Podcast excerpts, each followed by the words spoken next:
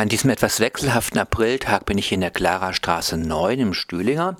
Hier ist nämlich ein Laden, den ich allerdings bisher selber, muss ich gestehen, noch nicht kannte. Needful Things. Da findest du Gothic-Sachen, Punk-Sachen, Subkultur, Accessoires. Und den Laden, hat mir das Schei gerade erzählt, gibt schon zehn Jahre. Erstmal Hallo. Hallo Volker. Es wäre natürlich erstmal schön, einfach zu sagen, Leute, hier gibt es eine coole Ressource, wo ihr irgendwelche Sachen kaufen könntet und dann könnte man ein bisschen was erzählen.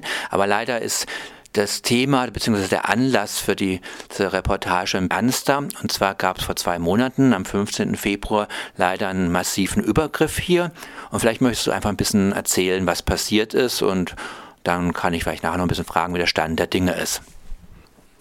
An besagten Tag war ich gerade am Telefon, als bei mir die Tür aufging und eine Frau sehr hektisch hier reinkam und äh, mir andeutete, ich soll mit vorkommen. Als ich vorkam, stand eine weitere, eine junge Frau im Laden und ein im Stühlinger bekannter Neonazi mit seinem riesigen Rottweiler bei mir im Türrahmen. Sie hat mich beschumpfen, ähm, ich solle ihren Mann in Ruhe lassen. Ich hätte nicht über ihn zu reden. Für mich war überhaupt nicht klar, was sie eigentlich von mir will. Und ich habe ihr dann zu, das auch zu verstehen gegeben, aber mir war klar, dass das hier äh, einen rechten Hintergrund hat. Im Sommer vor zwei Jahren lief der Mann mit dem Hund an meinem Laden vorbei. Am ersten Tag trug er ein Lanza-T-Shirt. Da habe ich mich schon gewundert. Am nächsten Tag kam er mit einem German Defense League T-Shirt. Daraufhin bin ich raus und habe ihn auf seine Gesinnung angesprochen und dass er mit so einem T-Shirt im völlig falschen Stadtteil wäre. Ich gehe davon aus, dass die Freundin oder die Frau, die mich angeschrien hat, äh, sich darauf bezog und äh, war dann schon etwas vorsichtiger. Und dann kam sie immer näher. Sie hat auf mich eingebrüllt und war auch völlig distanzlos, kam mit ihrer Nasenspitze bis an meine. Daraufhin habe ich sie weggeschuckt und dann kam die Person mit dem Hund und die junge Frau, die hier vorne am Eingang stand, kamen alle drei auf mich zu und haben mich in meinen Kleiderständer gedrängt. Der Hund ging auf die Hinterbeine und ich hatte ich hatte Todesangst in dem Moment. Ich dachte, wenn er den jetzt loslässt, dann ist für mich vorbei. Da ich aber noch am Telefon war, konnte ich meinem äh, Gesprächspartner dann noch zuschreien, dass er bitte die Polizei ruft, dass bei mir Faschos im Laden sind, was er auch getan hat. Und daraufhin sind die aus dem Laden raus. Ich wollte hinterher, um zu gucken, wo sie hingehen. Und als ich vor der Tür ankam, schlug mir die Frau, die mich hier bedroht hatte, mit der Faust ins Gesicht bzw. aufs Auge.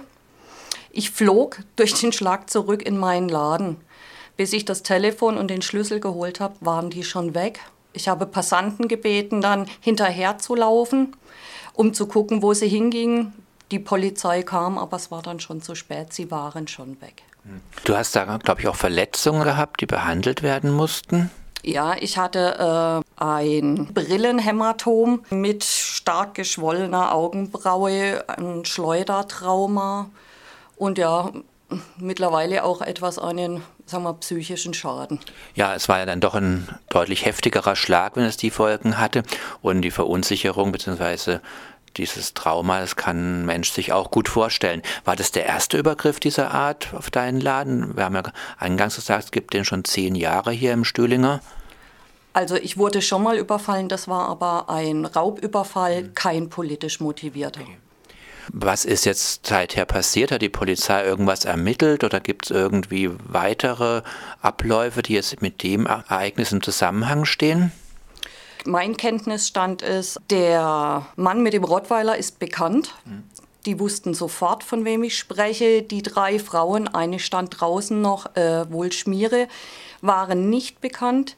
Die wurden aber dann auch gefunden. Soweit ich weiß, wurde das alles an die Staatsanwaltschaft weitergeleitet. Bis jetzt ist aber nichts passiert. Und jetzt hattest du vorhin im Vorgespräch gesagt, es gab aber auch jetzt noch weitere Drohungen. Ja, sie haben natürlich an dem Tag gedroht, dass sie wiederkommen, dass sie mir den Laden auseinandernehmen. Gestern äh, gab es einen unschönen Vorfall. Ich habe eine SMS auf mein Festnetztelefon bekommen von einer, wahrscheinlich einer Telefonzelle in Freiburg.